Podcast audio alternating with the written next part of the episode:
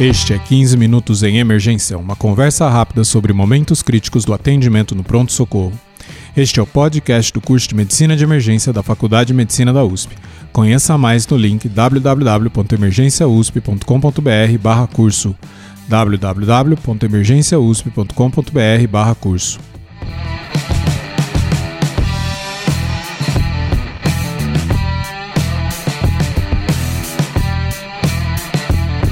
Este é o episódio 105 e vamos falar de quatro mitos da fibrilação atrial.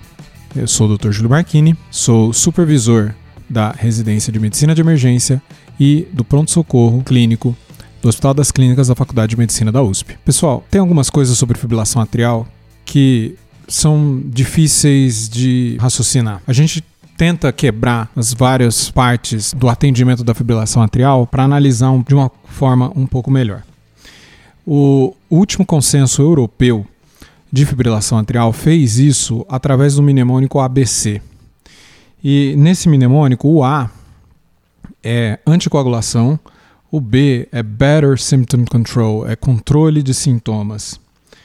Tá? E o C é controle de fatores de risco. No pronto-socorro, o que importa no departamento de emergência, o que importa que para nós é o A e o B.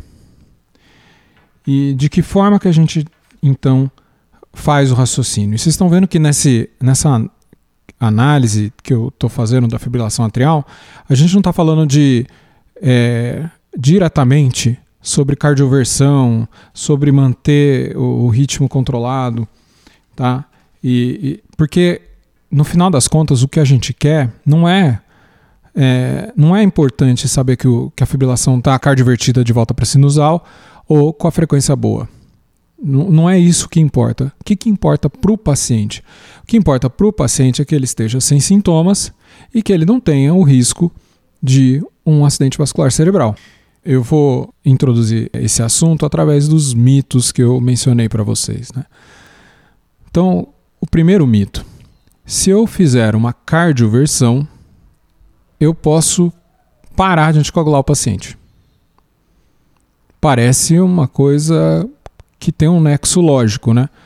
Eu anticoagulo o paciente por causa da fibrilação atrial. Se eu cardioverto ele, eu retirei a fibrilação atrial e eu não preciso mais manter a anticoagulação. Tá? Isso é falso. Ah, tem vários estudos tá? mostrando que quando você faz a cardioversão elétrica, o paciente não fica em ritmo sinusal. Tá? Então, tem estudo, tem estudo mais antigo aqui, de 1997. Tá? É, um, é um estudo do, de cardioversão elétrica do Hart, 1997. É um estudo holandês. Nesse estudo, eles é, olharam para 101 pacientes Fizeram a cardioversão elétrica. A cardioversão elétrica foi segura. No entanto, no, nos meses subsequentes, mais da metade dos pacientes precisou é, de novas medidas para cardioversão, ou seja, eles voltaram para fibrilação atrial. Então, uma cardioversão não vai resolver a vida do paciente. Um outro artigo de 2001 que saiu no International Journal of Cardiology.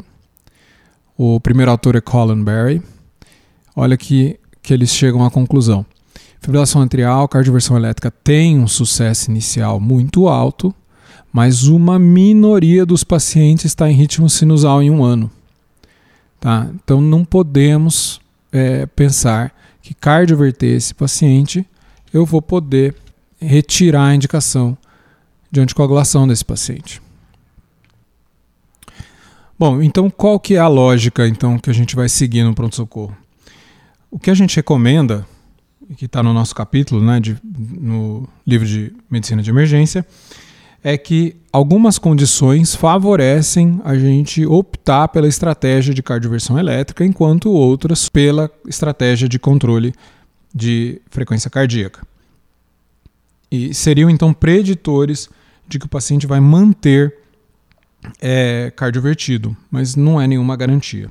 E o que a gente coloca aqui é, seriam esses fatores: pacientes jovens, primeiro episódio de fibrilação atrial, paciente com taquicardiomapatia, que seria é, uma disfunção de ventrículo esquerdo secundário a uma é, frequência cardíaca acelerada, pacientes com átrio esquerdo normal, sem remodelamento, ou no máximo um aumento moderado, tá? Quanto menor, melhor a chance. É, nenhuma ou poucas comorbidades. A estratégia que o controle de frequência não funciona muito bem.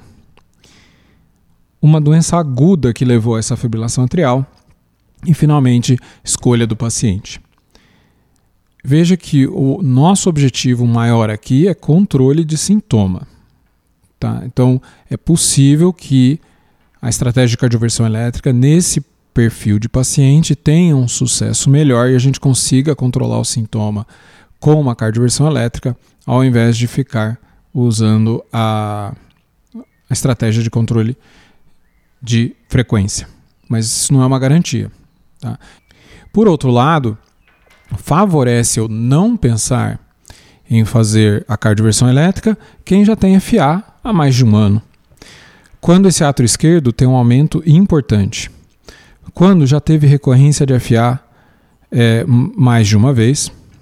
Quando tenho condições, pelo menos agudamente, subjacentes que não estão resolvidas, por exemplo, uma tireotoxicose, pericardite, é, uma infecção sistêmica, uma doença valvar mitral. Todos esses seriam considerações para eu é, fazer o controle de frequência. Talvez, se eu resolver essas condições, eu poderia tentar o controle é, de ritmo. Lembrando então que isso tudo faz parte do B Better Symptom Control. E retirando então é, o mito, né, que cardioverter é, me possibilita suspender a anticoagulação do paciente. Vamos para o segundo mito. Cardioversão mantém o paciente mais tempo em ritmo sinusal. Esse mito ele tem tudo a ver com o mito anterior. É, a gente pode ter essa impressão, né? Ah, FA gera FA. Quanto mais tempo o paciente ficar em FA, mais difícil ele sair. E de fato isso é verdade. Mas a gente manter ele por meio do nosso procedimento do pronto-socorro em ritmo sinusal não é o suficiente para impactar porque ele vai voltar para o ritmo de FA. Isso em, em casa, ambulatorialmente, muitas vezes ele não vai nem perceber. E a evidência são os próprios artigos que eu acabei de comentar sobre a possibilidade de retirar é, anticoagulação. Não vai poder fazer isso. Tá? A minoria dos pacientes está em ritmo sinusal ao final de um ano após uma cardioversão elétrica é, feita com todos os cuidados corretos, é, o que todo mundo sempre enfatiza. A cardioversão, é, ela, quando ela é feita né, corretamente, após um período de anticoagulação ou após um eco transesofágico, mostrando que não tem coágulos no átrio, ela realmente é um procedimento muito seguro. No entanto, ela não vai manter o paciente em estímulo sinusal e ela não vai suspender a indicação de anticoagulação. Bom, e nosso terceiro mito? Terceiro mito é que cardioverter vai resolver os sintomas do paciente. Ah, então, chega um paciente, especialmente na sala de emergência, ele, eu coloco ele é, na monitorização, é, vejo que ele está, por exemplo, hipotenso, levemente hipotenso, ou talvez com um pulmão congesto. E na minha monitorização, o paciente está com ritmo irregular. Faço um eletro para confirmar e de fato é uma fibrilação atrial. Se eu fizer a cardioversão desse paciente, eu vou resolver os sintomas do paciente? Então, essa é uma pergunta que a gente tem que se fazer. Porque depende da fibrilação atrial, depende das condições do paciente. Uma fibrilação atrial de alta resposta ventricular com frequência cardíaca de 120, 130, que é bastante comum, não, provavelmente não está causando sintomas do paciente. Tá? A, a gente faz uma atividade física mínima e chega a 120, 130. Talvez nos pacientes mais idosos, mais debilitados, isso possa ser verdade. Agora, não vai ter uma regra mágica, não tem uma idade ou uma relação direta aí com a frequência cardíaca é, que a gente consegue usar para eu saber que o sintoma está relacionado à fibrilação atrial ou não. A gente vai ter que usar o nosso é, julgamento clínico. Tá? Mas, em regras gerais, quanto mais novo o paciente, menos comorbidades, mais frequência cardíaca ele tolera e maior a, maior a, a resposta ventricular da fibrilação atrial para eu achar que aquilo pode estar causando sintoma. Então, eu penso que num paciente jovem com uma fibrilação atrial de alta resposta, a não ser que esteja mais, que, mais de 160 batimentos por minuto, 180 batimentos por minuto, é difícil que eu possa responsabilizar a fibrilação atrial pelo sintoma do paciente. Claro, conforme a idade do paciente aumenta, conforme o número de comorbidades aumenta, conforme a disfunção desse ventrículo, desse coração aumenta, maior a chance de menores frequências cardíacas não tão taquicárdicas dentro de uma fibrilação atrial de levar um impacto clínico nesse paciente. Portanto, esse mito ele está parcialmente errado. Cardioverter vai resolver sintomas quando a razão que esse sintoma está acontecendo é a taquicardia do paciente. Muitas vezes a fibrilação atrial é só mais uma coisa que está acontecendo com o paciente, junto com, a, por exemplo, a congestão pulmonar dele, e não a causa da congestão pulmonar.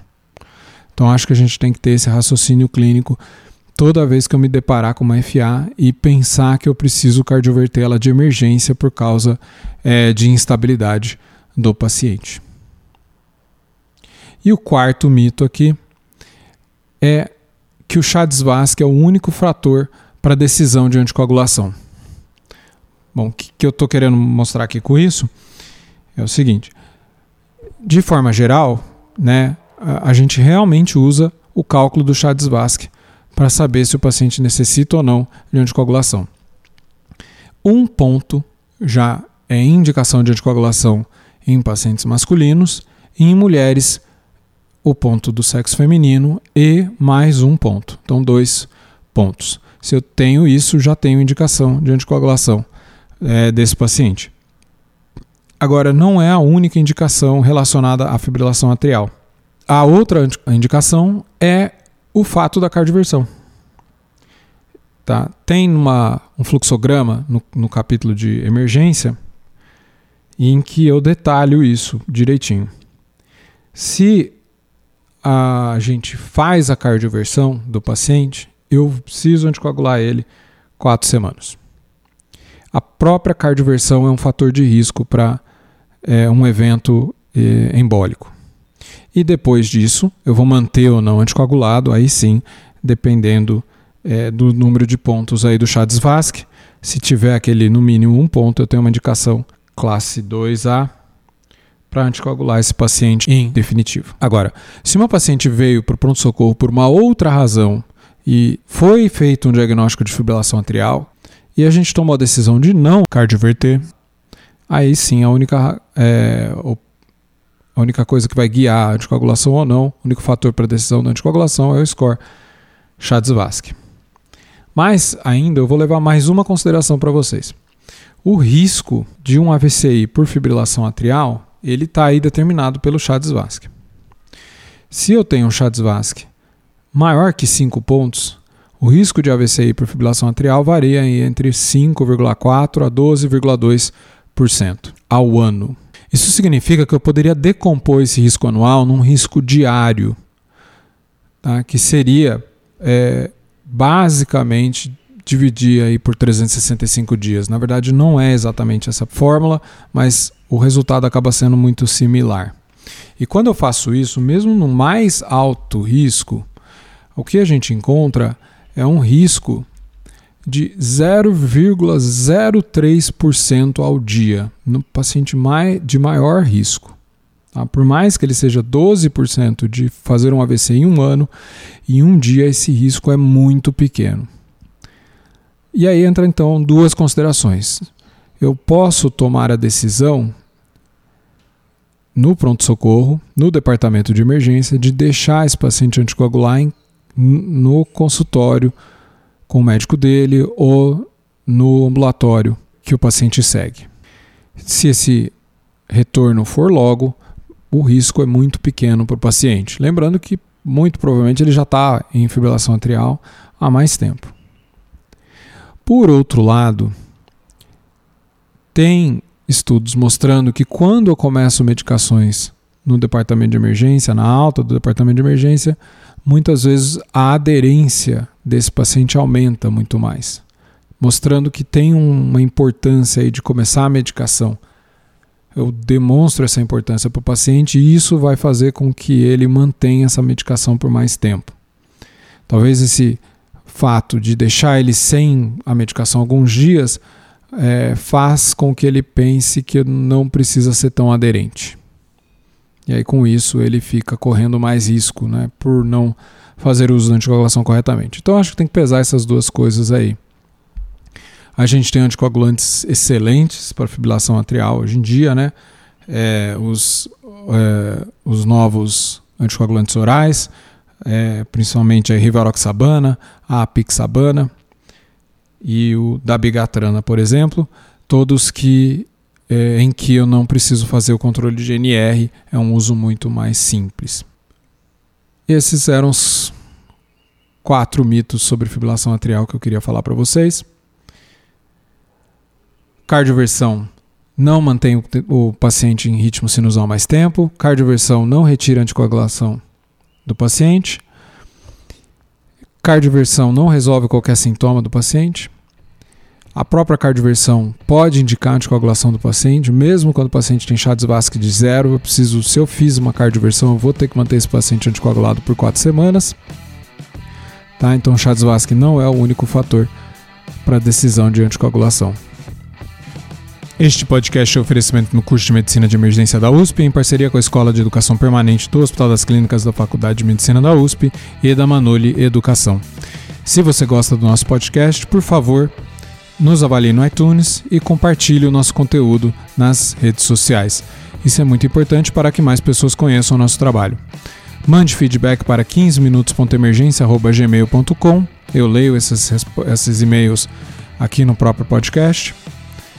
Se vocês quiserem, é, mandem casos e dúvidas aí de fibrilação atrial e eu respondo no próximo episódio. Siga-nos nas redes sociais. Você me encontra no Instagram em doutor.juliomarchini. O curso de emergência você encontra no Instagram em emergênciausp. Pessoal, muito obrigado e até a próxima.